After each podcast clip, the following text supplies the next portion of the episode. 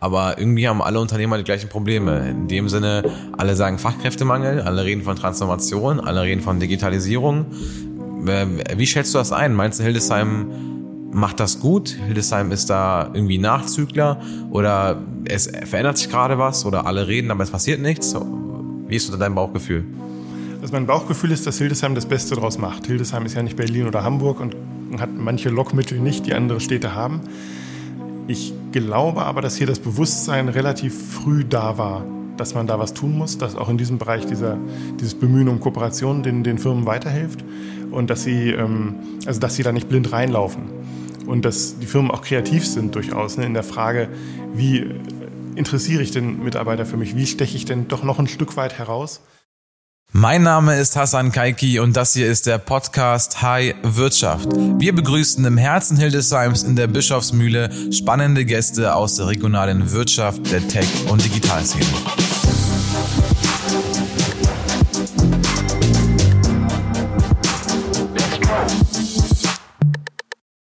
Bevor ich gleich annonciere, mit wem wir heute weitermachen, muss ich leider, leider mitteilen, dass die erste Staffel dem Ende immer näher kommt und quasi mit, der, mit dieser Folge, mit dieser Special-Folge mit Tarek Abu Ajami quasi erstmal beendet wird. Und wir werden nach der Sommerpause mit der zweiten Staffel mit ganz, ganz, ganz vielen spannenden Gästen weitermachen. Ich kann euch schon mal so viel verraten. Es werden Namen fallen wie Cristiano Ronaldo. Es werden Namen fallen wie ein Süppchenschlürfen mit Angela Merkel. Es geht um viele, viele Milliarden und auch um einige Millionen für Hildesheimer Unternehmen. Und ja, von daher möchten wir uns mit dieser Folge dann schon mal, sage ich jetzt schon mal Ciao erstmal, möchten uns kurz verabschieden und legen jetzt erstmal los mit der Folge mit Tarek Abu Ajami. Hi Tarek, schön, dass du da bist. Herr Hassan, vielen Dank für die Einladung. Tarek, ähm, heute haben wir uns m, quasi das erste Mal uns mal einen Contentplan überlegt, was wir heute besprechen wollen. Und zwar, dadurch, dass es eine Special-Folge ist, wollen wir im ersten Schritt erstmal dich ein bisschen kennenlernen und die Hatz näher kennenlernen. Dazu habe ich ein paar Fragen mitgebracht, die ich sowieso schon immer in meinem Kopf äh, hatte. Und dann hätte ich ein paar Fragen äh, an dich, was du so glaubst, welche Zahlen unsere Podcasts bisher haben. Und dann hatten wir ja gesagt gehabt, du äh, hattest mal erwähnt gehabt oder eine Idee mit, mitgebracht gehabt, dass äh, vielleicht du mal Fragen an mich stellen könntest. Und äh, das könnten wir dann heute quasi wahrnehmen. Ja, super. Also ich finde es auch höchste Zeit, dass die Hörer des Podcasts auch über dich ein bisschen mehr erfahren. Perfekt. Also, Tarek, hol, hol, uns mal ab. Wo hat deine ähm, Karriere in der Medienbranche angefangen? Die hat angefangen im Jahr 2000, äh, zunächst als äh, freier Mitarbeiter bei der Hatz. Also ich hatte vorher Industriekaufmann gelernt, habe dann aber schnell gemerkt, dass das zwar vielleicht eine nette Grundlage ist, dass es aber nicht meine, meine Leidenschaft ist. Hatte dann die Gelegenheit, da als freier Mitarbeiter erst anzufangen. Das wurde dann schnell mehr. Dann habe ich gemerkt, dass das, wie man so sagt, genau mein Ding ist, dass mir das total Spaß macht und dass ich es offenbar auch ein bisschen kann. Jedenfalls konnte ich dann Volontariat machen von 2001 bis 2003 und seitdem, also seit genau, fast genau 20 Jahren äh, bin ich Redakteur bei der Herz. Also bin da quasi jetzt mein ziemlich genau mein halbes Leben. Und du warst schon immer in der Wirtschaft tätig? Nee, das ist äh, seit ungefähr sechs Jahren, würde ich sagen. Davor, also in so einer Lokalzeitung muss man ja eigentlich erstmal alles machen. Ne? Ich war auch mal in der Sportredaktion kurzzeitig und man muss generell über alles schreiben können, weil alles ja irgendwie zum Leben dazugehört in so einer Stadt, in so einem Landkreis. Und spezialisiert habe ich mich erst, erst auf äh, Kommunalpolitik und dann aber zunehmend auf Wirtschaft, weil es mich interessiert äh, und weil ich auch diese kaufmännische Ausbildung als Hintergrund hatte und gemerkt habe, ich finde, man kann Wirtschaftsberichterstattung vielleicht auch ein bisschen anders und besser machen, als wir sie bis dahin gemacht hatten. Äh, und habe mich, wie gesagt, in der Richtung dann ein bisschen spezialisiert und bin jetzt äh, Leiter der Wirtschaftsredaktion. Was, was, meinst du da genau? Was hätte man anders machen können oder was machst du jetzt anders?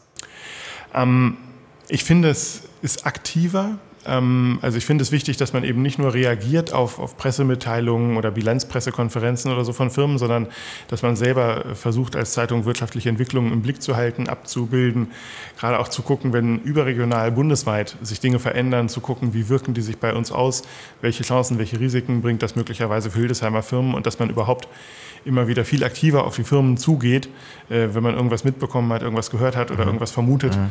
äh, anstatt immer nur zu warten, bis sie einem irgendwie was hinwerfen. Und das war klassischerweise im Journalismus, das soll jetzt auch kein Vorwurf sein, im Lokaljournalismus früher in allen Bereichen stärker so, dass man eher reagiert hat. Mhm. Aber jetzt warst du ja sechs Jahre oder bist du jetzt sechs Jahre in der Wirtschaft aktiv. Und was hat sich in den letzten sechs Jahren massiv verändert? In der Wirtschaft in Hildesheim jetzt ja. meinst du?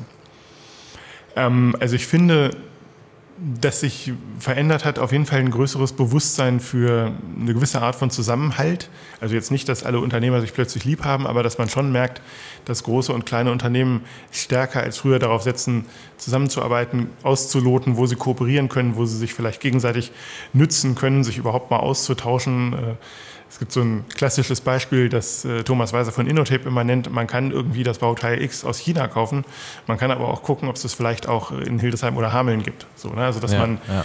da Möglichkeiten der lokalen Zusammenarbeit stärker auslotet. Da habe ich das Gefühl, dass das sehr viel mehr geworden ist, auch durch die Corona-Pandemie, weil da viele ja die gleichen Fragen hatten, äh, die gleichen Probleme hatten. Da hat sich, glaube ich, ein größerer Zusammenhalt entwickelt. Kann noch mehr werden, aber scheint mir die größte Veränderung, die ich so wahrgenommen habe in den letzten mhm. Jahren und mhm. glaube ich keine so schlechte. Mhm. Und die Unternehmer, Unternehmerforen, die spiegeln das ja auch wieder. Also hier nochmal an der Stelle wirklich ein großes Dankeschön an Unternehmer Hildesheim. Ja, nicht nur für die zur Verfügungstellung der Räume hier für den Podcast, sondern auch, auch generell für die ganze Netzwerkarbeit, die sie da organisieren, ist schon ein Erfolgsmodell. Ich glaube, es ist vor allen Dingen ein Erfolgsmodell auch in der Hinsicht, also A, was Sie ja viel betreiben, die Unternehmer Hildesheim, dieses ähm, sich gegenseitig unterstützen, zum Beispiel in Arbeitsrechtsfragen oder jetzt auch Energiefragen, da sozusagen Foren zu organisieren, dass viele gleichzeitig neue und wichtige Informationen kriegen. Ich glaube, das ist eine wichtige Funktion, aber auch ist die Wirtschaft sehr viel stärker nach außen zu vertreten, als das früher der Fall war. Ich glaube, der Erfolg von Unternehmer Hildesheim, dass sie jetzt 220 Mitglieder haben in so kurzer Zeit, liegt auch daran, dass sowas gefehlt hat vorher. Sonst wäre das nicht so erfolgreich. Mhm. Und für, nimmt, der Verband nimmt für mich schon auch die Rolle ein, auch gegenüber der Öffentlichkeit, gegenüber den Medien, vor allen Dingen aber auch gegenüber der Politik, äh, Anliegen der Wirtschaft zu vertreten in einem sehr viel stärkeren Maße, als das vorher der Fall war. Mhm. Ähm, in den sechs Jahren Wirtschaft, ähm, hattest du, wo hattest du da so die meisten Aha-Erlebnisse, Wow-Effekte oder auf welchen Bericht bist du besonders stolz? Stolz ist ja eine der sieben Todsünden. Ähm, also Aha-Erlebnisse habe ich oft gehabt bei kleineren Unternehmen ähm, oder so mittelgroßen, sage ich mal, die jetzt in der Öffentlichkeit auch gar nicht so bekannt sind, Kannst die aber nennen? in ihrem. Hm? Kannst du ein paar nennen? Ich nenne gleich ein paar, ja. die, die in ihren Bereichen aber äh, irgendwie Weltklasse sind, ja, oder auf dem Weltmarkt sind. Das ist Firmen wie Heil Analysetechnik in der Wasseranalyse zum cool. Beispiel, wie ähm, Meyer Seals in Eifeld, ja, ja. ohne die es keine klackenden Nutella-Verschlüsse geben würde. Das ist so eine Firma, die mir einfällt wo, wo glaube ich, viele Leute nicht unbedingt dran denken würden. Es gibt immer wieder spannende Startups, zum Beispiel in Bad Salzdetford, äh, LiDAR Systems heißen sie. Wir waren zweimal auf der Hannover Messe jetzt. Da geht es um Entfernung, automatische Entfernungsmessung vom Auto. Ähm, und von der Sorte gibt es doch so einige und mehr, als man manchmal so glaubt. Das beeindruckt mich eigentlich am meisten. Mhm. Was glaubst du denn von der, von der Firmenbewertung her? Welche Firma die wertvollste Firma in Hildesheim ist? Äh, sicherlich die Hildesheimer Allgemeine Zeitung. Ne? Aber äh, äh, tatsächlich ein guter Punkt. Also, was glaubst du denn, was die Hatz eigentlich wert ist? Als die älteste Tageszeitung der Welt. Na, da möchte ich nichts zu sagen. Also ich glaube, es, es, gibt wahrscheinlich einen materiellen Wert und einen ideellen Wert, aber die Frage stellt sich nicht. Sie ist in Familienhand, sie bleibt in Familienhand. Und, ja. Aber wie, wie viele ja. Menschen beschäftigt die Hatz? Äh, der Verlag würde ich sagen, ungefähr 200. Okay. Davon so 25 in der Redaktion. Ja, aber ihr seid ja auch beteiligt an verschiedenen anderen. Also unser Verleger ist beteiligt auch an der Hannoverschen Allgemeinen Zeitung mit 7,5 Prozent. Die Leute denken immer, es ist andersrum, wir würden dazugehören. Das ist aber nicht so. Er hält Anteile äh, an Hannover ja. und 25 Prozent an der Eifelder ja, Zeitung. Ja, ja. Aber ja. dann sind die Inhaber, sind die schon im dreistelligen Millionenbereich, haben die Vermögen. Auf Papier zumindest. Das müssen Sie die Inhaber fragen. Das weiß ich, das weiß ich wirklich nicht. Und wenn ich es wüsste, würde ich es nicht sagen. okay, aber die wertvollste Firma in Hildesheim, außerhalb der Hatz? Die wertvollste Firma in Hildesheim, also, also jetzt wirklich Hildesheimer Firmen, ne? nicht die irgendwie den Sitz irgendwo anders haben oder so. Ja, ja genau. Also jetzt, jetzt nicht irgendwie Sparkasse oder sowas, ja. sondern wirklich. Mhm obwohl es die Sparkasse, die, die Sparkasse könnte es sogar sein. Ne? Ähm, ich kann mir schon vorstellen, dass eine Firma wie KSM Castings trotz aller, trotz aller Probleme sehr wertvoll ist. Ja, äh, ja. Aufgrund ihrer Perspektiven, Was, aufgrund ihrer Anlagen. Medifox möglicherweise auch ist ja nun übernommen worden von einem amerikanischen ja. Konzern, deswegen ist es schwieriger zu sagen, was davon ist jetzt noch genau Medifox und was ist äh, schon. Aber gut, KSM Konzern, ist ja auch ne? chinesisch, oder nicht? Ja, das ist richtig, aber es ist in stärkerem Maße noch eine eigenständige Firma hier. Okay, okay. Ne? Aber wahrscheinlich ist es eine, auf die wir beide gerade nicht kommen. das kann gut sein. Das kann gut sein. Aber der größte Arbeitgeber hast du ja eben erzählt gehabt, ähm, dass das immer noch Bosch. Der größte Arbeitgeber ist nach wie vor Bosch, also aufgeteilt in verschiedene Bosch-Bereiche zwar, aber der größte Arbeitgeber in Hildesheim ist Bosch, ja. Und äh, du hast mal erzählt gehabt, du hast äh, so eine Liste gemacht mit Top 20 Arbeitgeber, gemessen an der äh, Arbeitnehmerzahl. Ja. Und wer spielt so da ganz oben mit? Ja, also Platz zwei ist immer die, die große Überraschung für alle. Ähm, das sind die Diakonischen Werke Himmelstür Ja, mit ja. über 2000 Mitarbeitern. Das denkt man immer gar nicht, das nimmt man in der Öffentlichkeit auch nicht so wahr. Das Was machen die denn? so. Also warum, warum brauchen die so viele Mitarbeiter? Die machen ja äh, Pflege, teilweise auch Intensivpflege, vor allen Dingen äh, für behinderte Menschen oder Menschen mit Einschränkungen. Äh, Und da sind eben auch, auch sehr viele dabei, die eine sehr hohe Quote von Pflegenden pro Person brauchen. Einfach weil sie sehr, sehr, sehr extrem pflegebedürftig sind. Ähm, Und das auch, also ich glaube, die, die Klientel sozusagen oder die Patienten kommen weit über unsere Region hinaus und dementsprechend brauchen sie sehr, sehr viele Fachkräfte, die sich um diese Menschen kümmern und die die optimal betreuen. Aber diese 2000 Mitarbeiter, die sie haben, die sitzen auch in Hildesheim irgendwo verteilt. Also, soweit ich weiß, ja, also zumindest in Stadt und Landkreis. ne, Die haben verschiedene Standorte, einen zum Beispiel in Nordstemmen. Okay, Klar, okay. das große in Sorsum kennt man, dann gibt es verschiedene Standorte in der Stadt, aber ja, ja. Äh, nach, soweit ich weiß, bezieht sich diese Zahl auf, auf unsere Region. Krass, krass. Wer spielt, wer spielt da oben noch mit? Also die beiden Krankenhäuser auf jeden Fall, ne, die sind auch über 1000 Mitarbeitern. Ähm, Ja, Sparkasse hat ja auch fast 1000, Die ne? Sparkasse hat auch fast 1000 glaub, noch, ne, wobei, nee, sollen auch, sollen auch über 1000 bleiben, wobei davon einige ja in, in Goslar-Peine in den Landkreisen arbeiten. Ähm, die, die Verwaltung, ne, Stadt und Landkreis sind große Arbeitgeber Ja. auf jeden Fall. Und dann geht es, glaube ich, schon in den dreistelligen Bereich mit so Coca-Cola 650, Ah, Sapi in Eifeld 850, Meteor ungefähr noch 800. Ach, krass. Das sind so die krass, krass. Was, was macht Meteor? Meteor macht äh, Fenst, äh, Fenster, also Dichtungen, nicht nur Fensterdichtungen, hauptsächlich Fensterdichtungen, aber nicht nur Dichtungen für Autos aller Art, also bevorzugt für eher hochwertige Autos, sind auch hochwertige Dichtungen. Und es kann Ihnen, das Gute daran ist, es kann Ihnen egal sein, ob das Auto mit Elektromotor oder mit Verbrenner fährt, eine Dichtung brauchst. Okay, spannend. Also äh, so, so viele Milliardenfirmen haben wir hier gar nicht. Also Das sind also Medifox und vielleicht plus zwei, drei Stück. Ja, Medifox ist ja für über eine Milliarde, für eine knappe Milliarde verkauft Ja. worden. Das stimmt. Also ich glaube, in dem Bereich wird es dünn, ja.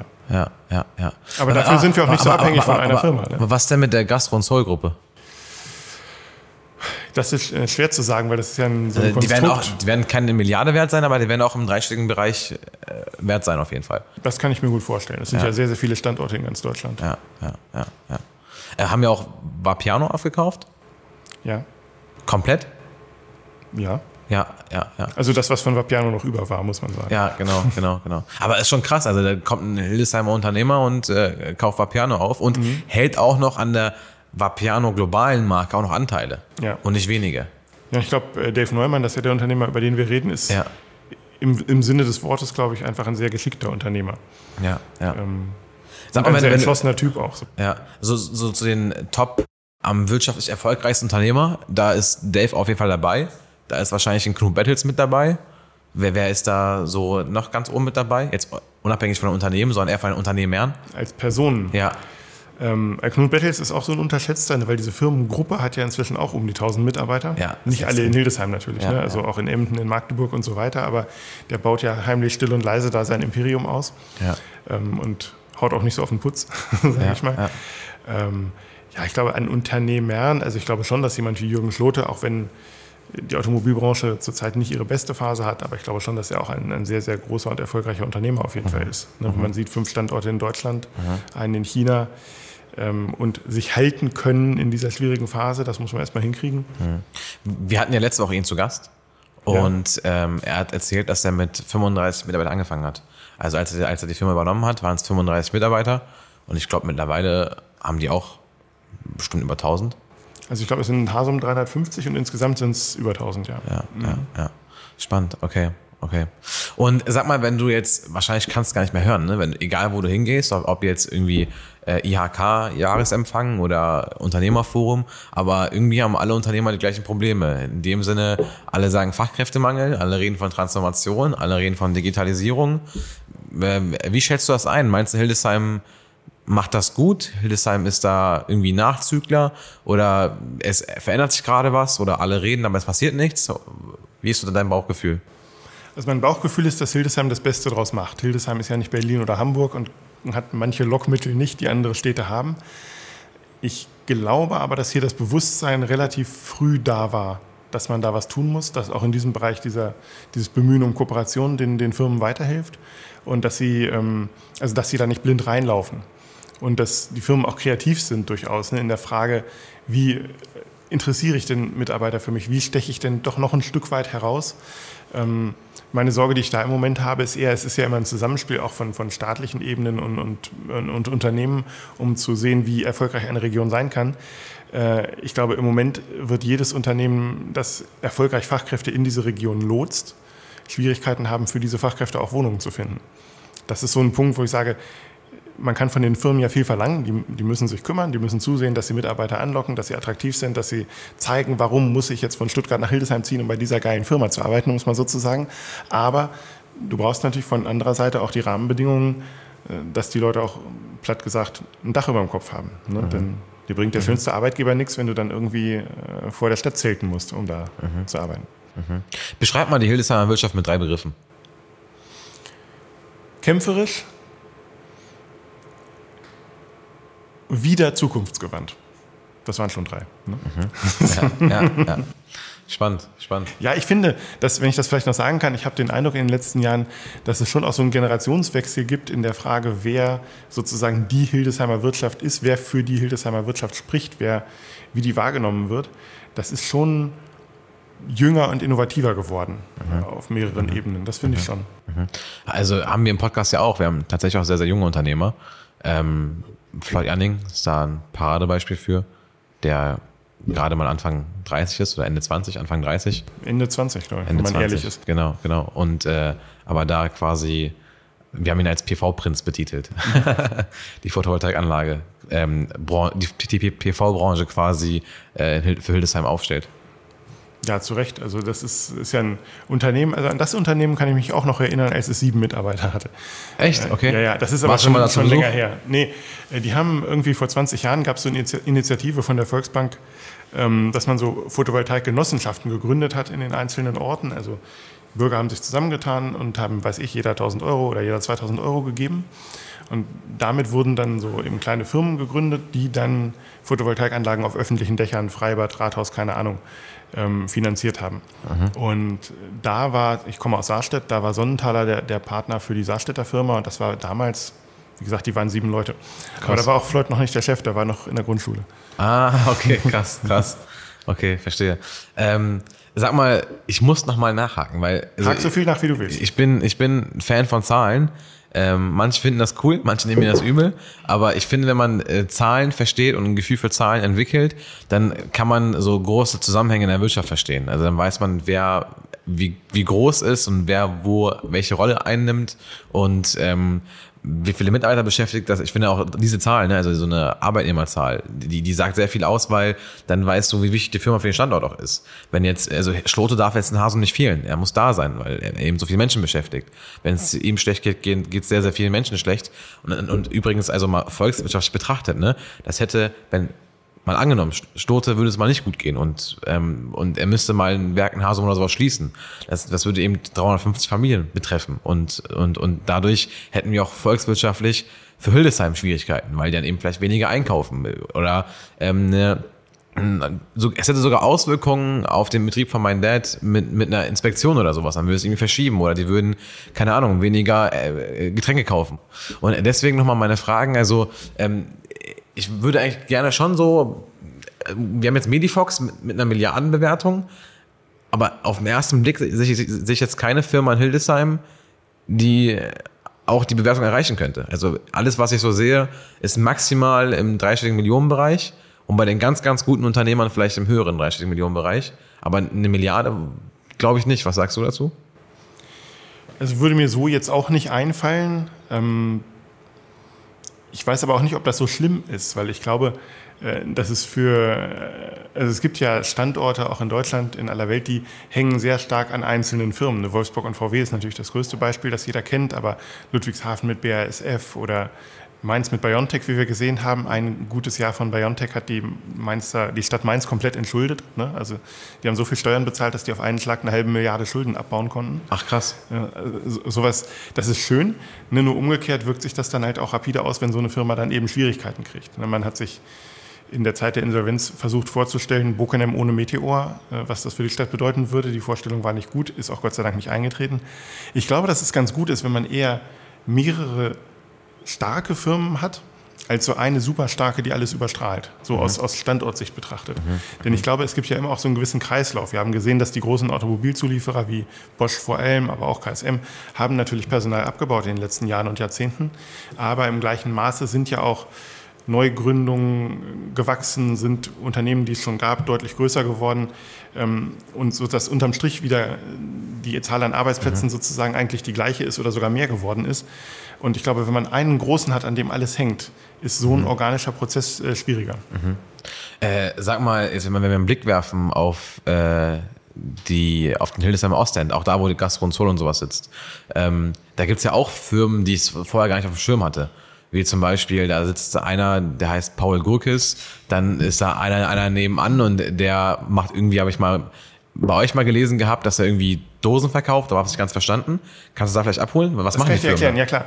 Äh, das sind äh, FedEx Dauerwaren. Genau, genau, genau. Ähm, und das war mal vor nicht allzu langer Zeit, hatten die einen Jahresumsatz von 5000 Euro, hat mir der Betreiber mal erzählt. Ähm, das Geschäftsmodell ist, sie verkaufen sozusagen extrem lang haltbare Lebensmittel in Dosen. Ne? Ganze Mahlzeiten oder auch einzelne Produkte, äh, die, weiß ich, zehn Jahre sich halten oder so.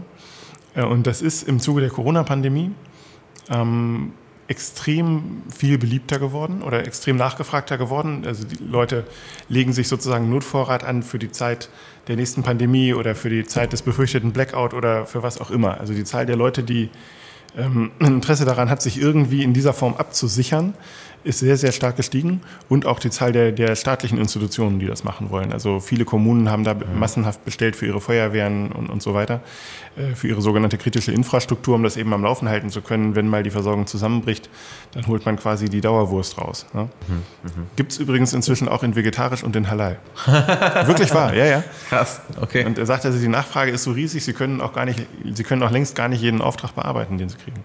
Krass. Krass, womit man einfach, mit, also mit wie vielen Themen man erfolgreich werden kann, ne? Ja, Wahnsinn. Also das, das fasziniert dieses, mich. Diese, diese, Nase da zu haben an der Stelle.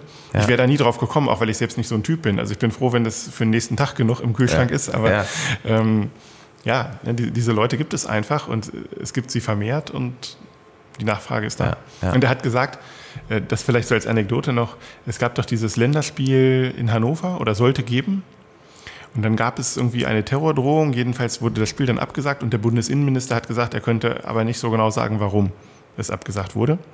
Und er sagt, danach äh, wäre die Nachfragekurve also exponentiell gestiegen und äh, der Minister war der beste Marketingmensch, den er haben konnte. Ist natürlich nur halbwitzig. Der Brand ne? Ambassador, ja, genau. Markenbotschafter. Ja, ja. Ist nur halt witzig, ja. aber klar, das zeigt eben, dass auch solche einzelnen Ereignisse große Auswirkungen haben können. Ja, ja. Daran sieht man auch, dass das jede Situation immer Fluch und Segen zugleich ist. Ja. man eine Chance Irgendwer gewinnt immer. Ja, ja, krass. Krass. Ähm, okay, jetzt würde ich gerne die Brücke schlagen zu unserem Podcast und da ein paar Fragen stellen. Was glaubst du denn, in welchem Land wurde, unsere, wurde unser Podcast bisher nicht gestreamt? A. Philippinen? B. Thailand? C. Neuseeland? Oder D. Slowenien? Dann würde ich auf die Philippinen tippen. Na, das ist natürlich falsch, ne? Ja, ist falsch. Es ist äh, das Land, was am nächsten zu uns steht, das ist Slowenien. Ach krass. In Slowenien wurde es nicht gestreamt. Ähm, Thailand wurde gestreamt, Neuseeland und Philippinen auch. Und auch, auch China und so weiter. Auch in Russland haben wir Streams, in der Türkei haben wir Streams, in den USA haben wir Streams. Ähm, und das Witzige ist immer, ich kann fast jeden zweiten ausländischen Stream nachverfolgen, weil ich dann bei den ganzen Unternehmern in meiner WhatsApp-Story sehe, dass sie gerade unterwegs sind und irgendwie jetzt in den USA sind oder dass Sven in Thailand ist oder sowas. Und dann sehe ich, okay, am nächsten Tag habe ich irgendwie einen Stream von meinem Podcast, dann weiß ich alles klar, der Kollege war es, der ist da hingeflogen, hat da irgendwie wahrscheinlich, hatte, hatte irgendwie Wartezeit am Flughafen, hat dann irgendwie da mal reingehört. Ist es auch schon in Jordanien gescreamt worden? Würde mich interessieren, weil ich bin da geboren. Äh, äh, ich glaube nicht, aber wenn du mal dahin Und in fliegst, der Türkei? Türkei, ja. Ja? Ja, ja, ja, ja, ja. Ähm, aber Jordanien muss ich mal checken. Vielleicht auch schon. Also ich, ich weiß gerade gar nicht. Okay, also wenn nicht, wenn ich das nächste Mal da bin, dann, äh, dann werde ich das ändern. ja, ja. Ich habe schon überlegt, ich wollte Ende des Jahres wollte ich so eine Weltkarte bei mir im Büro hinstellen und überall da eine Flagge hinmachen, wo unser Podcast schon mal gestreamt wurde. Naja, auf jeden Fall, aber nee, dennoch die Zielgruppe, das ist eine Hildesheimer, das ist einfach Hildesheimer, die verreisen. Es hört, hört kein Mensch rein, der irgendwie jetzt irgendwie in Neuseeland also so ich, rein Ich hätte jetzt äh, zum Beispiel bei China mir durchaus vorstellen können, ja auch Mitarbeiter von Unternehmen, die irgendwie hier verbunden sind. Und ja, das, äh, das, stimmt, das hätte sein können. Sich, Schlote hat ja eine Niederlassung da ja, in China ja, zum Beispiel. Ja. Wobei China, weiß ich glaube ich, wer, wer, wer, wer das war. Das war, glaube ich, Petrofair. Wir, wir durften auch mal für die arbeiten und äh, die hören auch ab und zu rein. Apropos Petrofair, ist übrigens auch eine sehr spannende Firma. Ne? Also die, äh, wie groß die Firma geworden ist und was für Umsätze die einfahren, spielt schon in der Liga mit. Ja, das stimmt. Die machen ja auch sehr sag mal, technisch wissenschaftlich anspruchsvolle Dinge Extrem. in der Forschung und Entwicklung. Das ja. ist ähm, ja. schwer. Ich habe vor, vor ein paar Jahren mal darüber geschrieben war mal auch da zu Besuch, habe mir das alles erklären lassen, habe festgestellt, es ist wirklich gar nicht so einfach, in verständlichem Deutsch zu erklären, was sie tun. Aber es ist auf jeden Fall spannend, ja. ja. Was machen die? Es geht ja um so, so Gott, hast mich erwischt, was machen die? Industrielle Schmierstoffe. Industrielle Schmierstoffe, ne? Also sie haben auf jeden Fall Bedarf an Öl, meine ich. Ja. Ne? Ähm, und äh, machen da was mit. Aber das ist, das ist auch so ein Phänomen meines Berufs. Ich lerne sehr, sehr viel. Also ich habe durch die Industrie alleine zehnmal mehr über Physik gelernt als in der Schule. Ja, ähm, aber man ja, vergisst same. auch, man vergisst Absolut. auch wieder. Ne? Man ja. war irgendwie vor fünf Jahren bei einer Firma, vielleicht waren es auch zehn Jahre und was machen die nochmal? Ich habe am meisten gelernt über, ich habe am meisten gelernt über Physik und über die Naturwissenschaften äh, bei Gebrüder Heil. Da habe ich erst das ganz verstanden. ja, das, das ist aber auch, ne? weil das, ich weiß nicht, mir ging das auch so und das ist, es wird ja, das ist vielleicht ein gutes Thema auch. Es wird ja oft kritisiert, dass wir nicht genug Ingenieure haben, dass wir nicht genug nicht gut genug in den sogenannten MINT-Fächern sind, ne? Mathe, ja. äh, Informatik, Naturwissenschaften, Technik. Ich bin selber jemand, der in Physik, Bio und Chemie wirklich grottenschlecht war, muss ich ja. sagen. Ich will nicht sagen, dass es mich gar nicht interessiert hat, aber es war mir zu theoretisch. Äh, und ich finde, wenn man das in der Praxis erklärt bekommt, wie irgendwas angewandt wird, keine Ahnung, die Titration, die Filtration und was es da nicht alles gibt, wenn man sieht, ja, wofür das konkret gebraucht wird und wobei das hilft, äh, ist, finde ich, die Fähigkeit und Bereitschaft und das Interesse, das zu verstehen, viel, viel höher. Also ich würde mir ja. wünschen, dass der, der Naturwissenschaftsunterricht in den Schulen viel, viel praxisnäher ist. Wir brauchen generell mehr Realwirtschaft so in den basic. Schulen. Wir, wir, diskutieren ja dieses Land, das ist ein Lieblingsbeispiel von mir, wir diskutieren ja über die Atomkraft mit unglaublicher Leidenschaft, ne, ob wir die brauchen oder nicht. Aber wie viele von uns, die wir darüber diskutieren, könnten dir erklären, wie ein Atomkraftwerk funktioniert? Ich glaube nicht viele. Ich kann es Bei Kohlekraft wahrscheinlich ähnlich. Ne? Also ja. das ist, wir reden sehr viel da über Dinge, die wir gar nicht unbedingt so durchblicken, wie es vielleicht möglich wäre und mhm. sinnvoll wäre. Mhm. Sorry. Mhm. Ja, nee, finde ich absolut richtig. Also ähm, generell das, das Bildungsniveau zu erhöhen und vielleicht auch zu veranschaulichen, also generell äh, äh, Bildung praxisnäher zu machen ne, in den Schulen. Und aber ich finde, da ist auch eine Rolle auch der Arbeitgeber, dass die sich auch da vielleicht mehr einbringen und da in den Schulen vor Ort präsent sind und das da irgendwie erklären. Aber geht halt immer nur zusammen. Ich würde sagen, da, da muss die Schule sie auch reinlassen. Also ja, speziell das genau. Handwerk, das ja auch großen ja, großen Nachwuchsmangel hat, den man ja als ganz normaler Mensch auch spürt, wenn man einen Handwerker braucht. Ähm, sagen, dass speziell die Gymnasien ja gar nicht so großes Interesse haben. Ne? Also die mhm. wollen nur Studienberatung machen, überspitzt gesagt, mhm. und haben noch nicht so diesen, diesen Dreh hingeschafft, dass wenn vielleicht 50 Prozent äh, der Schüler aufs Gymnasium gehen, dass man dann vielleicht sich auch eben für andere Berufe öffnen muss, als nur für Studienfächer. Mhm. Das, das glaube ich schon. Ich hoffe, mhm. dass in der Hinsicht noch ein bisschen mehr Bewegung reinkommt. Mhm. mhm. Äh, was glaubst du, welche Podcast-Folge hatte die meisten Streams bezogen auf die Zahlen ähm, also eine Podcast-Folge bis zum Ende durchgehört. Bis zum Ende durchgehört? Ja, also kommt eine ganze Podcast-Folge ähm, hat der, diejenige bis zum Ende durchgehört. Das ist eine sehr gute Frage. Ich könnte mir vorstellen, vielleicht Ingmar Müller. Fast. Fast. Er ist, glaube ich, Platz zwei oder drei. Aber ähm, es war Lars Schmidt. Echt? Von den HSV. Das finde ich witzig, weil, also, das wäre, wäre für mich auch der interessanteste gewesen, so von meinen persönlichen Interessen her. Ich hätte auf Ingmar Müller getippt, weil ich gedacht hätte, dass die Sparkasse hat so viele Mitarbeiter, ja, ja. dass die da sozusagen ähm, den Schnitt Man muss aber auch relativieren, ähm, die Folge von Lars, war die vor Ingmar? Nach Ingmar?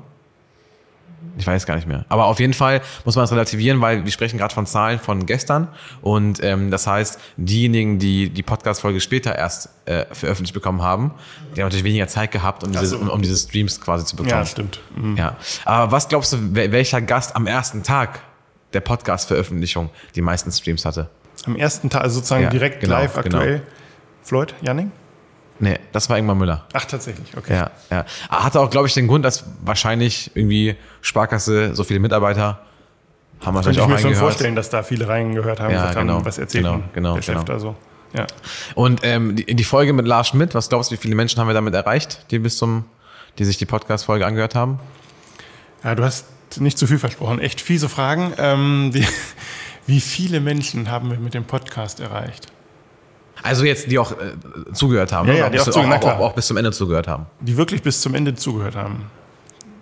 400? Wir haben knapp 700. Ja, 400 aber es ist also ungefähr mittlerweile 500, 550 ist der Durchschnitt. Es gibt ein paar Ausreißer. Das ist Lars Schmidt, das ist Sanja, Mustafa Sanja, ist auch Ingmar Müller. Also sind eigentlich so die, die größten und die bekanntesten Unternehmer. Ich hätte mir erhofft, dass äh, vielleicht Anthony Kossatz da oben mitspielt, aber von den Streams her ist es eher im, im Durchschnitt. Anthony Kossatz, Digistore 24, ist auch ein Wahnsinnsunternehmen. Apropos Milliardenfirmen, also ich glaube, die Firma hätte Potenzial, äh, später mal eine Milliardenbewertung zu bekommen, weil die einfach, also die haben einen Außenumsatz von 700 Millionen, einen Innenumsatz von 50 Millionen und äh, normalerweise, ich könnte mir schon vorstellen, dass wir in den nächsten Jahren von einer dass wir da von einem Faktor 10, 12, 14 sprechen von seinem Innenumsatz.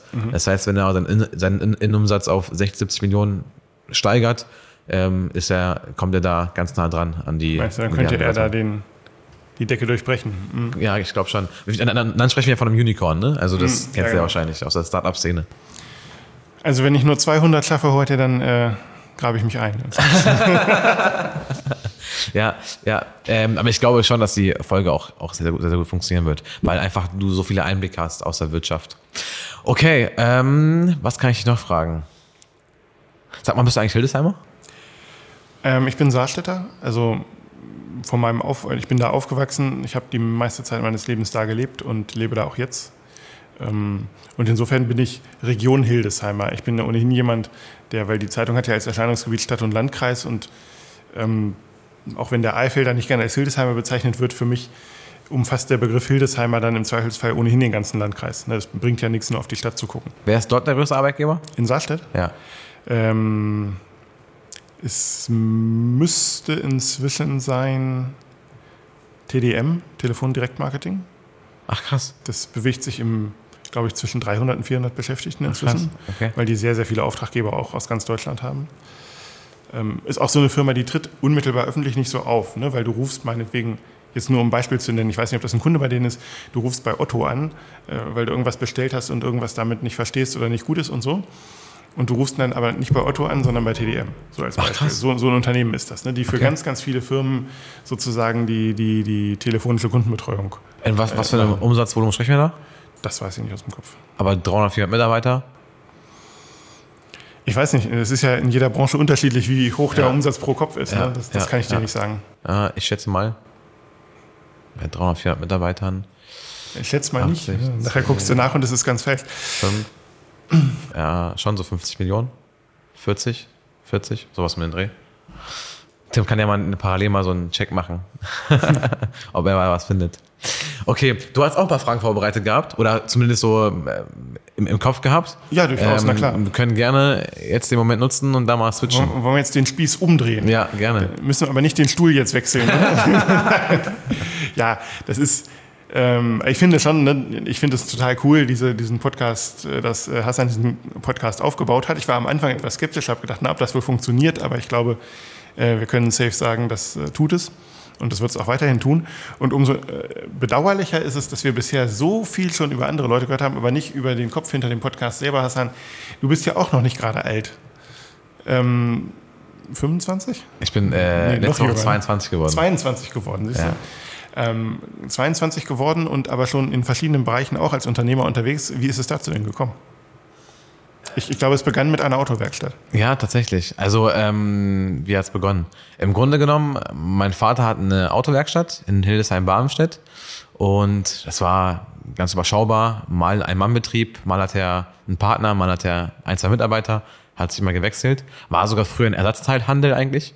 Und ähm, da hat er Autos geschlachtet und dann die Ersatzteile nach Russland, Rumänien geschickt gehabt. Und äh, bis eben die, die, die ähm, Digitalisierung kam, weil dann eben die Menschen die Teile sich online schaffen konnten und dann so persönliches Netzwerk keine große Rolle mehr gespielt hat. Und ich war halt schon sehr, sehr früh drin in der Werkstatt. Ne? Also mein Vater hat mich oft mitgenommen, nach der Schule war ich dort und mein erster Job war es eigentlich, den Boden zu fegen. Darauf war ich eigentlich sehr stolz. Und ähm, dann durfte ich auch mal Schrauben einsortieren oder irgendwie Werkzeuge einsortieren. Und äh, ja, bis ich irgendwann gemerkt habe, hey, das ist zwar cool, ich darf hier helfen, ich kriege auch irgendwie drei, vier Euro die Stunde, ähm, aber äh, ich will irgendwie einen Mehrwert schaffen für die Firma auch. Und dann hat es angefangen. Und dann habe ich meinen ersten, habe ich meinen ersten Reifenwechsel gehabt. Dann durfte ich mal über ein paar Monate hinweg äh, mal einen Motor zerlegen und da ein bisschen Verständnis aufbauen, für wie ein Auto funktioniert. Dann habe ich mit 14 meinen ersten Kunden gewonnen. 14, 15. Das war mein Klassenlehrer. Schöne Grüße an ihn an, an, übrigens an dieser Stelle. Das war Tim Eil noch. Der ist immer noch Lehrer an der, am Scharnhaus-Gymnasium. Das war so mein erster Kunde, wo ich mich erinnern kann, dass wir auf der Klassenfahrt waren und er hatte einen Kupplungsschaden und dann habe ich das direkt klar gemacht und äh, dann, dann äh, hatten wir quasi den Auftrag. Also direkt klar gemacht hast, hast du es auf der Klassenfahrt repariert, oder? Nee, aber den Auftrag schon mal, aber den Auftrag so. schon mal, schon mal äh, geklärt. Und okay. ähm, genau, und dann hat das so begonnen, da habe ich so gemerkt, boah, krass, das also ich kann scheinbar auch irgendwie mit Menschen sprechen und ich kann äh, Kunden überzeugen. Habe ich es ein paar Jahre gemacht, dann war ich irgendwann so 16, 17, 18 und dann habe ich gemerkt, okay, wenn ich jetzt Privatkunden bediene, dann habe ich einen Kunden face to face und quasi eins zu eins Beratung, ist sehr viel schlauer, Flottenkunden zu bedienen und die für mich zu gewinnen. Weil wenn ich einen Flottenkunden habe, dann hat er gleich 30 Fahrzeuge und ich habe nur einen Ansprechpartner. Und äh, gesagt, getan, dann gab es ein paar sehr, sehr äh, ja, attraktive Flotten die ich dann quasi für uns gewinnen konnte, wo mein Vater auch gesagt hat, dass, also, die können gar nicht zu uns kommen, weil wenn du warst ja schon mal bei uns in der Werkstatt, ja. die sind sehr versteckt, das ist so ein bisschen, ähm, ja, hat, das muss man erstmal finden. Das muss man erstmal finden, genau. Also ich, ich sage immer witzigerweise, wir spielen äh, Verstecken und Fangen mit den Kunden, ähm, aber ja, also da habe ich halt gemerkt, okay, wir können uns digital gut aufstellen. Also wenn es lokal gerade nicht passt, dann können wir uns digital gut aufstellen. Also Social Media Kanäle hochgefahren, überhaupt erstmal aufgebaut. Mittlerweile können wir stolz sagen, wir haben den erfolgreichsten äh, Werkstattkanal in der Region Südniedersachsen. Aber äh, Zwischenfrage dazu, also manches oder das erste zumindest von dem, was du gesagt hast, auch mit den ersten Flottenkunden lief ja, während du nebenbei noch zur Schule gegangen bist. Ja, ja. Ne, oder ja, was ja, war, da, also was war da nebenbei? Schule jetzt, oder Werkstatt? Jetzt äh, eher Schule tatsächlich. Also ich muss dir so vorstellen, ich habe ähm, mich vorbereitet für mein Mathe-Abi für meine ähm, Abiturprüfung und hatte aber äh, einen Tag vor der Prüfung noch einen Pitch bei einem Flottenunternehmer. Und ähm, ja, dann war Schule war war ich ich, ich habe halt einfach mal so ich habe aufgepasst in der Schule, mhm. aber dann außerhalb der Schule war ich offline, also nicht mehr mhm. nicht mehr gedanklich da für die Schule, weil dann weil es dann eben andere Themen gab. Man muss aber dazu sagen, man bringt auch ein großes soziales Opfer, ne? Also an alle jungen Unternehmer und an alle, alle, alle Startup Gründer, äh, man bringt echt ein extrem großes soziales Opfer, weil ich glaube, ich war nur einmal in meinem Leben im Club. Ich rauche nicht, ich trinke nicht, ich gehe nicht feiern. Ich musste so vielen Geburtstagen absagen. Ich habe kaum Freunde und äh, es ist halt alles geht nur für die Firmen weg, also die ganze Zeit. Was treibt dich dabei eigentlich an? Also, das ist, du sagst, es ist ein Opfer, aber du bist ja, ja offenbar auch bereit, dieses ja. äh, Opfer zu geben oder du kannst nicht anders. Wie muss man sich das vorstellen? Ja, ja. Ich habe auf dem Weg hierher habe ich gedacht, weil man hat ja auch immer so Ups und Downs und manchmal funktioniert es sehr gut und dann denkt man, einem gehört die Welt und manchmal funktioniert alles, geht alles in die falsche Richtung. Dann denkt man, ich will aufgeben und alles wieder verkaufen und dann mache ich was Neues oder, oder gehe doch irgendwie, frage ich Heil, ob er irgendwie einen Job für mich hat. Ähm, aber es ist so, äh, quasi, es sind ja immer Höhen und Tiefen. Und äh, was mich antreibt, ist eigentlich, also ich liebe es, Ergebnisse zu sehen. Und das gefällt mir vor allem übrigens auch in der Werkstatt. Das ist auch mit ein Grund, warum ich auch da noch aktiv bin. Weil in der Werkstatt sieht man, ähm, wenn du was gemacht hast, jetzt irgendwie Bremsen gewechselt hast, du hast es vor deinen Augen. Du weißt, mhm. wie es vorher aussah, du weißt, wie es jetzt aussieht. Und äh, in der Marketingwelt ist es genauso. Also es ist, ich, deswegen sagen wir auch, wir sind Performance-Marketer. Also wir wollen das gesehen haben, was wir geschaffen haben. Und äh, ich habe ja angefangen mit einer Marketingberatung übrigens. Ich habe für ein äh, Schweizer Startup ähm, quasi, da habe ich angefangen gehabt, ähm, habe da für Marketing beraten und für Sales beraten und ähm, die waren quasi Zulieferer für ähm, äh, die Insurance Industry, also für die Versicherungsfirmen. Ähm, ähm, dann haben wir da Gespräche gehabt mit der Talangs-Gruppe in Hannover, HD-Gruppe und und und, also verschiedene Themen. Und ähm, in der Beratung war es dann immer so, wir haben so Strategien entwickelt, aber ich war ja nur in der Strategie dabei. Und danach in der operativen Umsetzung war ich ja dann nicht mehr dabei. Das heißt, ich konnte dann das Ergebnis nicht mehr sehen. Mhm. Bis ich irgendwann gesagt habe, ey, Beratung ist cool und es macht mir auch Spaß, ich kann die Impulse geben, aber ich will am anderen Ende auch mitwirken. Also ich will auch dann die Ergebnisse auch, auch mitsehen und mitentwickeln. Und dann ist quasi die Firma entstanden. Dann äh, habe hab ich dann gesagt, okay, ähm, ich brauche Leute, die dann mit mir gemeinsam diese Ideen dann umsetzen können. Bevor wir die immer irgendwie zweiklassig vermitteln, bauen wir lieber ein erstklassiges Team auf. Und so kam es mit Tim. Also Tims Story ist eigentlich am witzigsten, finde ich. Äh, ich hab, äh, Tim war ein Kunde in der Werkstatt. Und ähm, ich habe über Instagram gesehen gehabt, dass er bei Ahoy arbeitet, aber dass er auch Fotos macht. Also er hatte extrem professionelle Bilder auf Instagram und habe ich gefragt, was machst du? Meinte, ja, ich habe gerade so ein Gap hier und ich arbeite bei Ahoy. Und ich meinte, was machst du bei Ahoy? Und meinte, ja, Barkeeper und so ein bisschen Geld verdienen.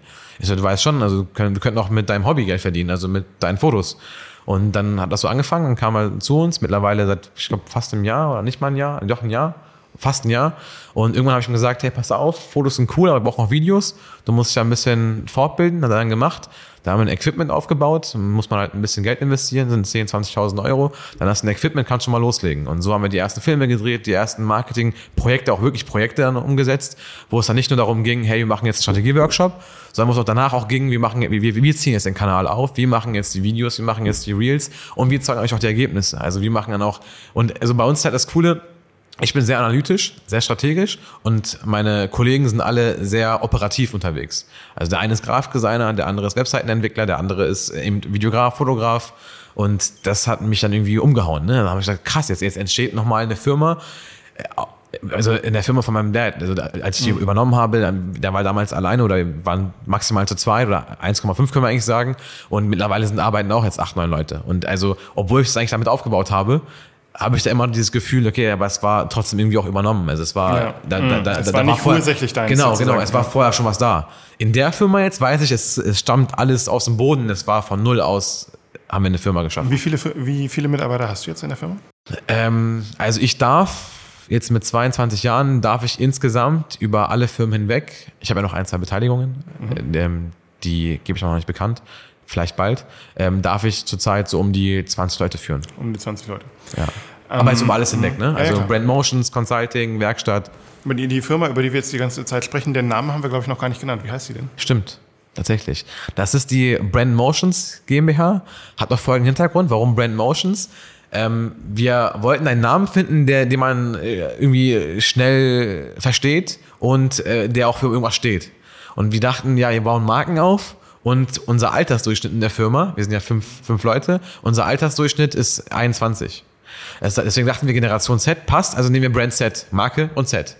Brand Z war nur geschützt. Ah. Der Name. Okay. Dann war ich mit meiner Freundin in Hamburg und äh, wir sind gerade mit dem Auto gefahren. Ich habe ihr das erzählt und ich meinte, hey, irgendwie der Name Brand Z, der ist so geil, aber der funktioniert nicht, weil der ist geschützt. Was kann ich da machen? Und dann meinte sie, ja, was macht ihr denn mit den Marken? Und dann habe ich gesagt, ja, wir bewegen die Marken. Also wir wollen Marken emotional aufladen, wir bewegen die. Und dann meinte sie so, ja, dann äh, nimm doch irgendwie bewegen, Marken, Emotionen, Emotion, nimm doch Brand Motion. dann dachte ich, ja, das ist schon eine gute Idee, aber noch nicht ganz, weil mir fehlt noch dieses Z. Dann haben wir dieses Z hinzugefügt, dann hatten wir Brand Motions und also Marken, mhm. Emotion, Motion, also Motion Antrieb und Emotion Gefühle. Also, dass wir ein Antrieb dafür sein wollen, dass wir Marken emotional aufladen aus der Generation Z und auch bei manchen Kunden auch dann auch für die Generation Z, auch dass wir die für die gewinnen. Stichwort Fachkräftemangel. Und so ist der Name entstanden. Also gemeinsam mit meiner Freundin in Hamburg auf der Auto Autofahrt. Ist es eigentlich so, das sind ja die Legenden, die man auch in 40 Jahren, wenn man dann Multimillionär ist, immer noch gerne erzählt. so, so, wie heute Dirk Rossmann in seinen Interviews irgendwelche Anekdoten von früher erzählt. Ähm, aber ähm, ernsthaft gesagt, wie ist das eigentlich so gerade in den ersten Zusammentreffen mit Kunden? Ich meine, ist es dann manchmal so, dass sie denken, was will denn dieser 20-Jährige uns erzählen? Oder ist es eher ja. so, dass sie sagen, wir wollen ja uns im Social-Media-Bereich weiter bewegen, Gott sei Dank, der ist erst 20, der kann das? Ja, ähm, ist äh, tatsächlich, äh, ja, also ich habe ja, ich, ich habe ja General Management studiert an einer privaten Hochschule, an der PFA in Göttingen und hatte immer einen Marketing-Mentor. Das ist Professor Dr. Hans-Christian Rieckhoff. Und der war damals, er war der Marketingchef für Otto und durfte ein Marketingbudget von 400 Millionen verwalten. Und von ihm habe ich viel gelernt. Und dann habe ich da Schwerpunkt auch digitales Marketing gewählt im Studium, habe dann mein Studium beendet und während des Studiums ja schon eine ganze Firma aufgebaut. Also schon währenddessen. Hatte auch zwischendurch eine Beteiligung, die ich dann wieder verkauft habe und so weiter. Also gibt noch ein bisschen mehr, aber passt, passt jetzt nicht alles in den Podcast rein. Vielleicht äh, machen wir dann äh, irgendwie eine zweite Folge draus. Also am Ende der zweiten Staffel verrät Hassan dann mehr. Ja, genau. genau. Und ähm, dann ist das so entstanden und dann habe ich ihm gesagt, hey, ich will Marketing einsteigen, ich, ich will mich da selbstständig machen. Meinte, funktioniert nicht. Wenn du jetzt rausgehst und sagst, ich will Marketing machen, dann, also der, erstens, es gibt viele Wettbewerber, viele ich machen machen sagen, gibt's, machen alle. ja, genau, machen Gefühlt, viele. ja. Und äh, zweitens, die haben alle schon Referenzen. Und da meinte er, spezialisiere dich auf irgendwas. Also mach irgendwas, wo dein Alter ein Vorteil wird. Weil mit 20 zu den Firmen zu gehen und sagen, ich mach das, ist nicht so cool. Also die kriegst du das mal abgeblockt.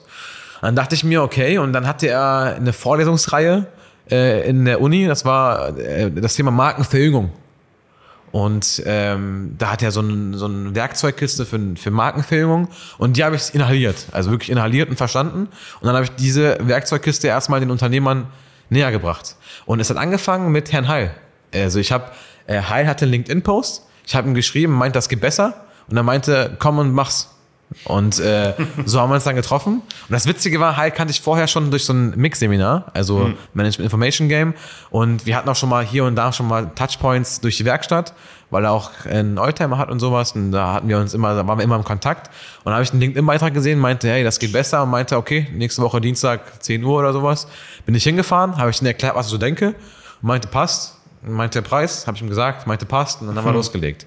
Und dann hat es dann mit Heil angefangen und dann ähm, ja, kamen weitere Firmen dazu und äh, ja, mittlerweile betreuen wir ganz schön viele Firmen und tatsächlich auch so Wie viele denn? Du bist doch so ein Zahlenfan. ja, äh, wir betreuen, also jetzt, es gibt ja so einmalige Projekte, die man macht und Ja. dann gibt es Betreuungen. Sozusagen, wo dauerhaft. Genau, dauerhaft. macht. Und dauerhaft haben wir so um die 25 Firmen und Projekte haben wir gerade so um die 8, 9, die wir erstmal beenden müssen. Wir haben auch gerade einen Anfragestopp, also jetzt gerade funktioniert nichts mehr, wir sind Ist wie beim Facharzt sozusagen. Ja, genau, genau. Wir stehen unter Wasser und ähm, wollen aber ab August quasi neue Projekte äh, quasi starten.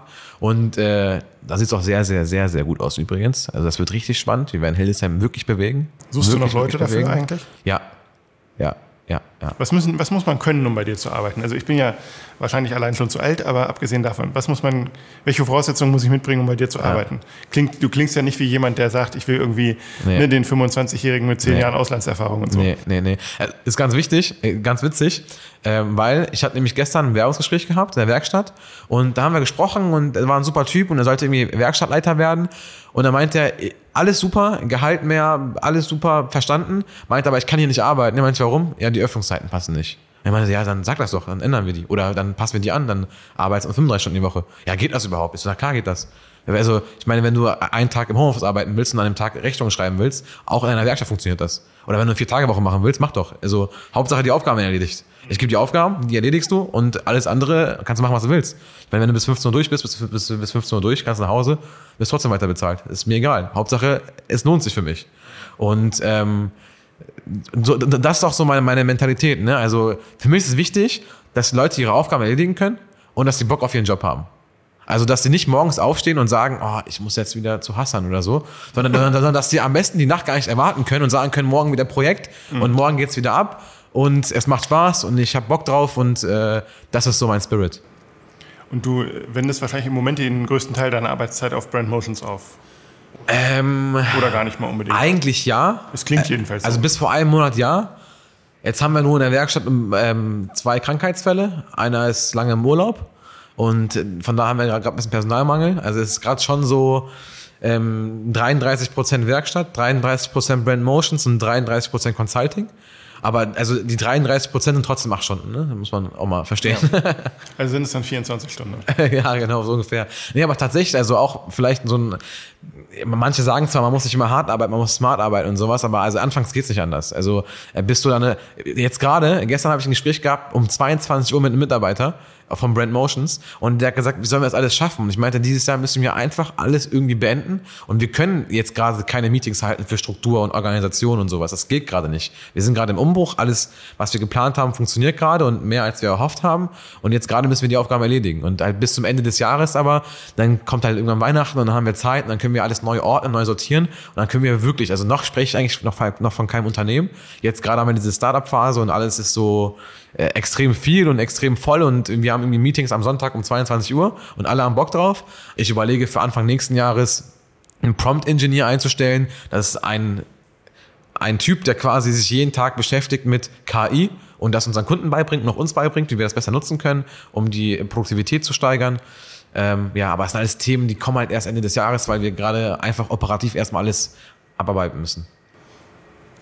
Und willst du dann noch mehr Firmen gründen oder sagst du, jetzt ist irgendwie gerade Limit, weil also jetzt gerade man, Limit. Könnte, man könnte sich ja irgendwie gut vorstellen, dass du dass dir da noch mehr einfällt. Ja, also jetzt gerade ist Limit, jetzt gerade ist, ist tatsächlich Limit, aber ähm, ich bekomme ja auch, dadurch, dass, so, dass ich halt präsent bin, noch durch den Podcast und auf LinkedIn, bekomme ich auch viele Anfragen. Ne? Also auch viele Fragen, hey, hättest du Bock, ich habe ein Startup, hättest du Bock, irgendwie 10, 20 Prozent dafür zu bekommen und du setzt nur ein Know-how ein oder ein Netzwerk. Und äh, aber das habe ich auch immer gerne gemacht, aber also ich merke halt, wenn ich das dann verspreche und ich sage, hey, du kriegst mein Netzwerk oder mein Know-how oder ich helfe dir dabei, dafür bekomme ich 20 Prozent einer Firma, dann will ich es aber auch einhalten können. Und dieses Jahr kann ich es nicht mehr einhalten. Also vielleicht nächstes Jahr.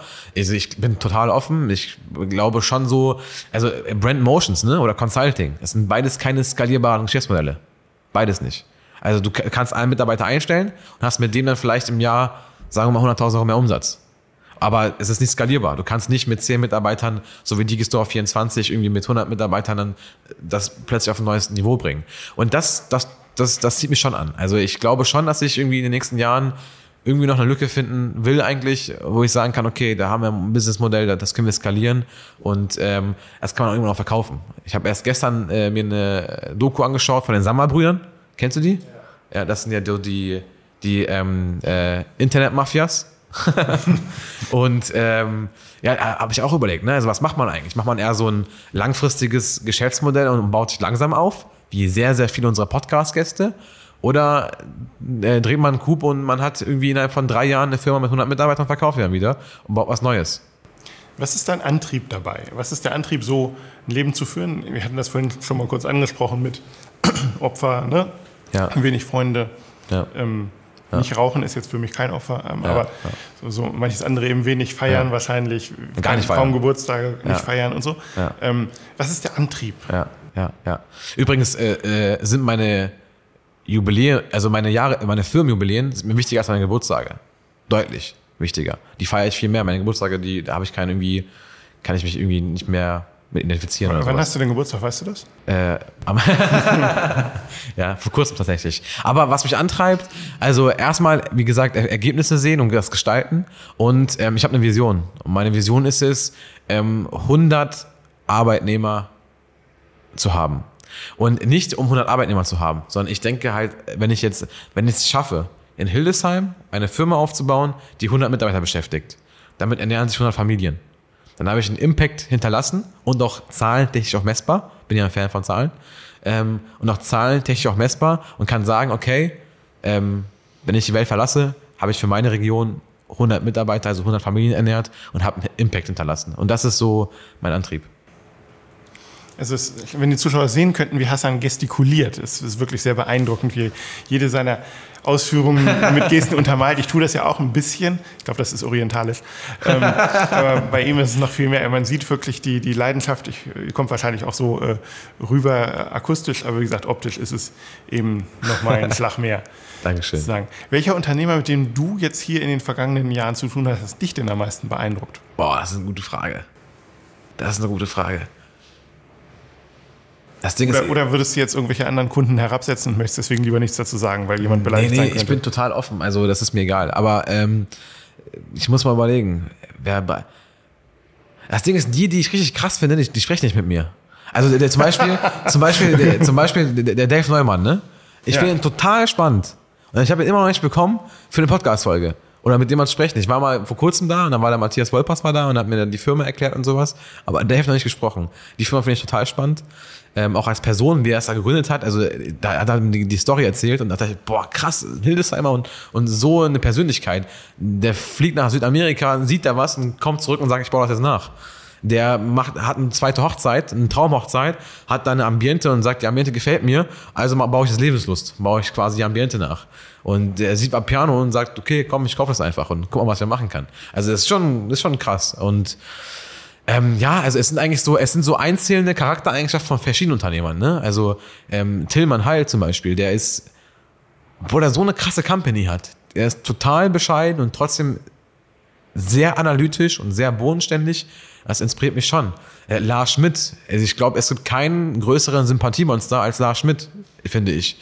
Ähm, der, der, ich war letztens im Fitnessstudio und, und da hat er mir abends geschrieben, meinte, ich habe äh, meine Tochter ins Bett gebracht, brauchst noch Support für LinkedIn oder sowas. Abends um 9 Uhr, weißt du? Also der, der muss das nicht machen. Der, der, ja, der ist ja kein Unternehmer in dem Sinne. Genau, ne? also der ist ja auch angestellt, muss er nicht machen, aber trotzdem finde ich das, das ist total cool. Ähm, und äh, Mustafa Sanja finde ich auch spannend, weil der hat halt so einen türkischen Background und da finde ich spannend, dass er halt in einem Podcast sagt, eigentlich haben wir sehr, sehr viel unseren Eltern zu verdanken. Das ist übrigens bei mir genauso, ne? Also wirklich, wenn- wenn meine Familie das nicht akzeptieren würde und die hätten ein Problem damit, hätte es alles gar nicht schaffen können. Aber meine Familie hat mir sehr, sehr, sehr viel Freiraum gegeben, vor allem mein Vater, der hat mir, der hat mir so viel frei, also mu- muss, muss man sich auch vorstellen, ne? Also der, jetzt, jetzt kommen da Flottenkunden oder sowas und mein Vater traut mir mit 16, 17, 18 Jahren zu, mit den Kunden zu sprechen und sagt, mach du das mal. Oder da kommen dann, da kommt ein Brief vom Finanzamt und sagt, klär du das mal mit dem Steuerberater und fahr du mal dahin und mach du das mal mit ihm, obwohl ich davon keine Ahnung habe. Aber er wollte eben, dass ich mich dafür dass, dass ich eben darauf aufbaue ne, und da- dafür ausbilde. Und ich glaube, also ohne meinen Vater, insbesondere, also ohne meine Familie sowieso nicht, aber insbesondere ohne meinen Vater wäre ich niemals das, was ich heute bin. Und äh, das hat mich schon sehr geprägt. Und ähm, von ihm habe ich eigentlich auch diese Freiheit äh, und diesen Flexibilitätsgedanken mit den Arbeitnehmern übrigens. Also das hat mich schon, ja, vielleicht, vielleicht ist mein Vater mein Vorbild. Obwohl es jetzt wirtschaftlich, also zahlentechnisch, kann es gar nicht sein. Aber eben Nee, so persönlich, charakterlich, äh, von der charakterlich. Persönlichkeit her, Ja. vom, vom Charakter her, Ja. zu sagen. Ja, spannend, ne? Also nicht minder spannend, glaube ich, als, als das, was du so über andere Firmen erzählt hast. Ja. Sind eigentlich die, die meisten deiner Kunden, du hast ja gesagt vorhin, wie viele Kunden und äh, akute Projekte du so hast, äh, ist das meistens hier in Hildesheim und Umgebung oder ist das die Hildesheimer in der Minderheit da? Ähm, nee, Hildesheim ist, äh, ist im Übergewicht. Ähm, es ist halt, äh, wir sind, ich komme ja eigentlich eher so aus der Industrie. Vielleicht ist das so, weil ich dafür auch ein Fable habe, weil ich aus dem Handwerk komme und sowas ein bisschen, ne? Und hat halt mit Heil angefangen und Harzwasserwerke waren auch früh dabei. Nicht ganz früh, aber waren auch früh dabei. Und ähm, wenn ich jetzt irgendwie mit Stote spreche, dann bin ich da extrem begeistert. Wenn ich jetzt mit äh, Salzgitter AG spreche oder so, oder mit Petrofair spreche, da bin ich total begeistert. Ne? Also wenn ich da reingehe, das, das, äh, ich gehe da drin auf. Also ich will da am liebsten im Dreieck flippen und irgendwie da was bewegen ganz schnell und sowas. Ne? Das, da, da fehlen mir dann plötzlich auch die Worte und sowas und will da halt mitbewegen und finde es auch krass, dass die auch zulassen, dass ein 21- und 22-Jähriger im Vorstand mitsitzen darf und da irgendwie mitreden darf und das mitgestalten darf. Also es ist schon äh, Wertschätzung, das nehme ich auch wahr und ich weiß auch, dass das eben auch vielleicht nicht normal ist, auch äh, vielleicht auch in dem Alter, jetzt ohne ähm, so, so klingen zu wollen, dass das jetzt irgendwie überheblich klingen soll. Ne? Auf gar keinen Fall.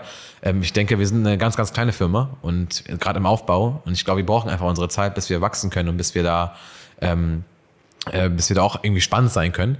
Deswegen dachte ich eigentlich, mache ich eine Podcast-Folge vielleicht oder machen wir irgendwie über uns selber erst ein paar Jahren was. Aber wenn du jetzt gesagt hast, komm, wir sprechen mal, dann dachte ich mir, komm, eine halbe Stunde können wir darüber quatschen. Ähm, ja, aber also zurück zu deiner Frage, ich schweife mal gerne aus, aber zurück zu deiner Frage, ja, Hildesheim und Umgebung. Und zurzeit überwiegend Industrie, da wollen wir auch bleiben im B2B-Geschäft. Ähm, erstens, es, es ist ungelogen lukrativer. Und ähm, zweitens sind da die Erfolgspotenziale auch größer. Also äh, wenn man jetzt einen Einzelhandel hat in der Hildesheimer Innenstadt und wir helfen ihm und dann bringt er seinen Umsatz von 200.000 auf 250.000, hat das nicht den gleichen Effekt, wie wenn wir jetzt einem Industrieunternehmer helfen und der baut seine Firma von 300 Millionen auf 380 Millionen auf. Also das ist da, oder eben dadurch, dass er neue Mitarbeiter findet oder irgendwie neue Vertriebsansätze oder sowas hat. Und unser Topseller übrigens, das ist jetzt wieder Marketing, ne, aber muss ich machen, unser Topseller zurzeit sind die LinkedIn-Akademien. Also wir, unsere LinkedIn-Schulungen, die sind zurzeit bis Oktober ausgebucht. Wir haben noch so drei, vier Plätze frei übrigens. Im November und Dezember. Und äh, das, machen wir so, das machen wir tatsächlich sehr intensiv, weil da viele B2B-Unternehmen auch einen Mehrwert haben. Ne? Also früher war, also halt auch, auch Tilman Heilen, er meinte, früher war Marketing für mich irrelevant. Und jetzt ist es auch nur relevant wegen Personal, also Personalmarketing und gar nicht irgendwie jetzt Vertriebsmarketing oder sowas, weil die Kunden global sitzen und eben, die hätten jetzt keinen Mehrwert durch einen Instagram-Beitrag. Aber die hätten einen Mehrwert durch einen LinkedIn-Beitrag und durch Personenmarken, die dann eben die Firma repräsentieren und dadurch eben neue Kunden gewinnen. Das geht schon. Also auf LinkedIn geht schon B2B-Sales. Das funktioniert da. Genau. Ja, perfekt. Ähm, wenn du keine Fragen mehr hast, oder die wir schieben können zumindest, Nö, auch, also ich denke, es soll ja auch ein bisschen was offen bleiben für die zweite Staffel und die dritte Staffel und die vierte Staffel. wir wollen ja nicht alles gleich verraten, aber ich finde es trotzdem gut, dass du auch mal ein bisschen eben von dir erzählt hast und, und von deiner Firma, dass man mal sieht, wer, wer ist eigentlich äh, dieser Hassan Kaiki, der da dahinter steckt und der sich das ausgedacht hat. Ja, also, ja, ja, ja. Da ist vielleicht auch mein Beruf jetzt ein bisschen mit mir durchgegangen, dass ich jetzt selber so viele Fragen gestellt ja, habe, ja. aber nee, ich glaube, es, es passte eigentlich auch ganz gut. gut. Sag mal, ähm, welche Podcast-Gäste hättest du denn gerne in der zweiten Staffel? Wo würdest du gerne reinhören? Äh, Dave Neumann wäre super. Ja, der musste mal, der musste uns mal helfen. Wie kriegen wir den Mann hier in unsere Staffel? Ähm, Aber wen gibt es da noch? Also was, glaube ich, auch eine interessante Firma ist, äh, allein aufgrund ihrer Größe, ist ja Sapi in Eifeld. Mhm. Ne, der Geschäftsführer heißt äh, Reitlani, Thomas Reitlani. Die sind auch, auch ein hochspannendes Unternehmen, ne? das immense Mengen bewegt an Geld, an Holz, an Papier. An, Wie viel Geld? Das weiß ich nicht. Ich kann, ich kann dir sagen, wie viel Gas sie verbrauchen, nämlich mehr als ganz Hildesheim. Echt? Ja. Krass. Also okay. einfach, da kannst du ermessen, wie die, die Produktionsdimensionen, die da herrschen. Äh, ist für mich, da ist das für mich eine super Richtgröße. Sozusagen, die brauchen mehr als, ich glaube, fast dreimal so viel Gas wie die gesamte Stadt Hildesheim. Krass. Also alle Bürger, Firmen, Institutionen in Hildesheim zusammen. Mal drei.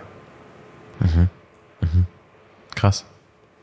Also wir nehmen mal mit auf die Liste Sapio und Gastro und Soul. Und Gastro und Soul hilft uns. ich guck mal. Vielleicht müssen wir da mal essen gehen. Alles klar. Perfekt. Wir bedanken uns und verabschieden uns. Ähm, bis bald. Dankeschön. Das war wieder eine Folge unseres Podcasts High Wirtschaft. Für mehr Infos und Tipps rund um Wirtschaft, Digitalisierung und Marketing folgt uns auf Instagram und LinkedIn und checkt unsere Webseite www.markenverjüngung.de.